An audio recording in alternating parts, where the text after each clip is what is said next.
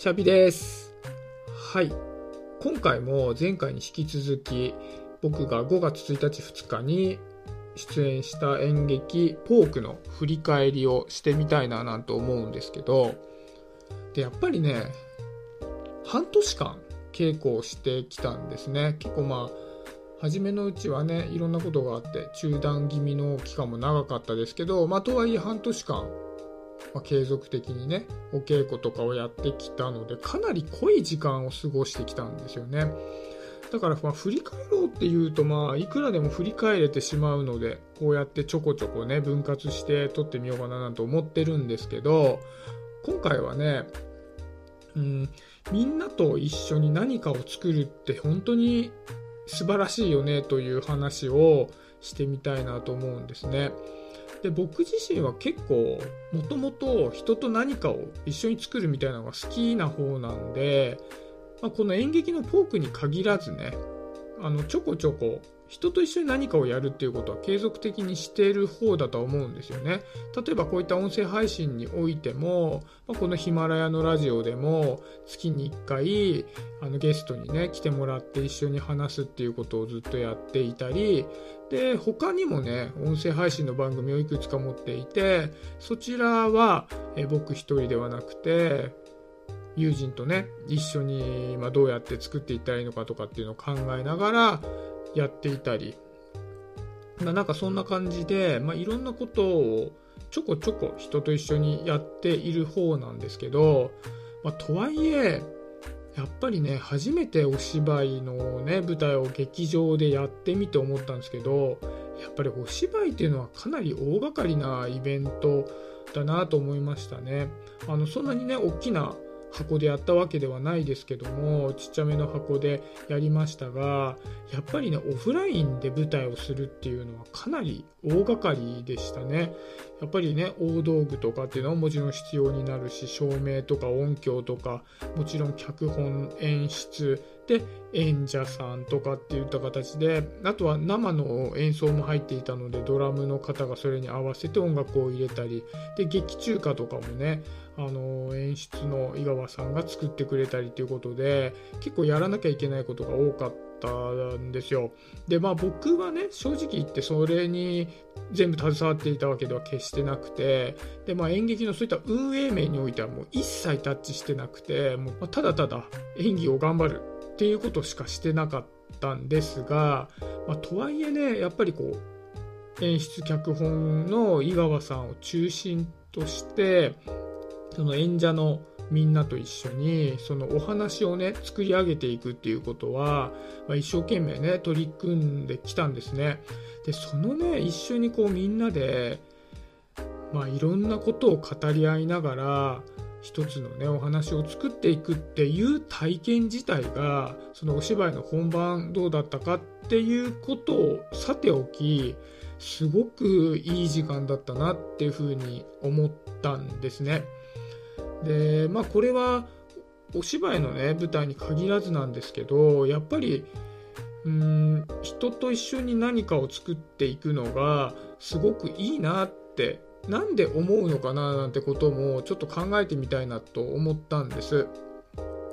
で、まあそれいっぱいありますよ。やっぱり楽しいじゃないですか。人と一緒にワイワイするのって。で、単純に楽しいっていうこともあるんですけど、一つね、すごくやっぱ人と一緒に何かを作っていくっていうことの醍醐味を感じるのが、やっぱりね、意見を言い合えるっていうところだなって思うんですね。一つの作品を作るとかっていうゴールに向かってこうみんなが並走している状態なのでじゃあいいものを作っていくにはどうしたらいいのか、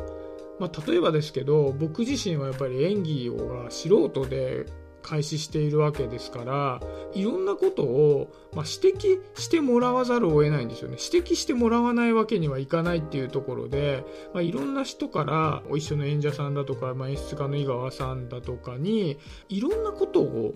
教えてもらってきたんですよね。だから不出来なところがあればそこをもっとこうした方がいいよとかなんかそういったことを教えてもらってったりで、まあ、慣れてきたら一緒のシーンでねいろんな人と一緒のシーンをやるわけですけど相手方の人と一緒にどうやったらもっとこのシーンが良くなるのかみたいなことを話し合ったりっていうことをしてきたんですね。でこういう忌憚なく意見を言い合えるっていう状況がすごくいいなって僕は思うんですね。で、まあ、日常でもねやっぱり意見を言い合うってことはもちろんあるんですけどやっぱり普通のこうお友達とかの人間関係の中で意見を言い合う時って、まあ、僕は結構そう思っちゃうんですけどためらっちゃうことって多いと思うんですよね。あんまり相手に対して異議を唱えると相手に対するこう人格批判になってしまうのではないかと思ってちょっとまろやかに差し障りなく意見を、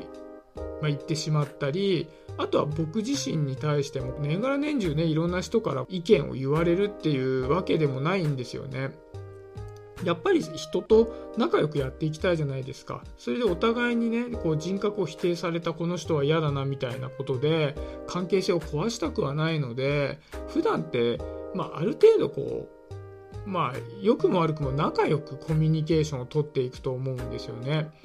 で、ただ何かを、まあ、例えば、今回で言うと5月1日と2日にもう本番があるって決まっていたらそんなことも言ってられないので、まあ、お互いにめちゃくちゃ意見を言い合うんですよね。あそこはこういうふうにした方がいいよみたいな感じででもそれは決して人格批判とかっていうことではなくて一個のすごくいいものを作りたいっていう共通の目的の中で外見にこういうふうに見えているからこういうふうに直した方がいいと思うっていう作品を作っていく中での意見のやり取りになるわけじゃないですか。だからそれは共通理解としてみんなで意見が言い合えるっていうある種の暗黙の了解みたいなのがあるのでこう気持ちよくね仲間同士で意見が言い合える空間っていうのが出来上がってたなっていうのが僕はすごく楽しかったですね。でやっぱりそういった意見が言い合えたっていう結果があればあこの人にはきちっと意見が言えるんだな意見が言ってもらえるんだなっていうことが分かるので信頼関係もどんどんどんどん深まっていくんですよね、まあ、正直言うとね僕あの喧嘩になった時もありますよ。あのうん。まあねお互いの意見の折り合いが合わずにねあのしばらく、ズームでねなんか話し合いと称した喧嘩が勃発したこともねあったんですけどまあねそれも本当にね後ですまああの時あんなにすげえ語り合ったねみたいな感じでいい思い出にできるぐらいやっぱりそのぐらい熱くなってたということでそれを言った出来事を通じてよりま関係性が深まっていくっていうことが実際にあったわけですね。うんだからこういうのってやっぱり共通の目的を持った集まりであるからこそできたことなのかもしれないななんていうふうに思うとねやっぱり今回ねまあ、舞台っていうのは一段落ついたけども、まあ、いろんな形でね継続して、まあ、いろんな人とものづくりをするっていうことは続けていきたいななんていうふうにつくづく思いました。うん、フィードバックっていう言い方をするじゃないですか。こちらが取った何らかの行為に対して相手から意見を言ってもらうっていうのはやっぱりねなかなか簡単にはしてもらえないものだなと思うんですよね。まあ、仕事上でね上司が部下に何かこう指導するとかっていうことであればもちろんしますが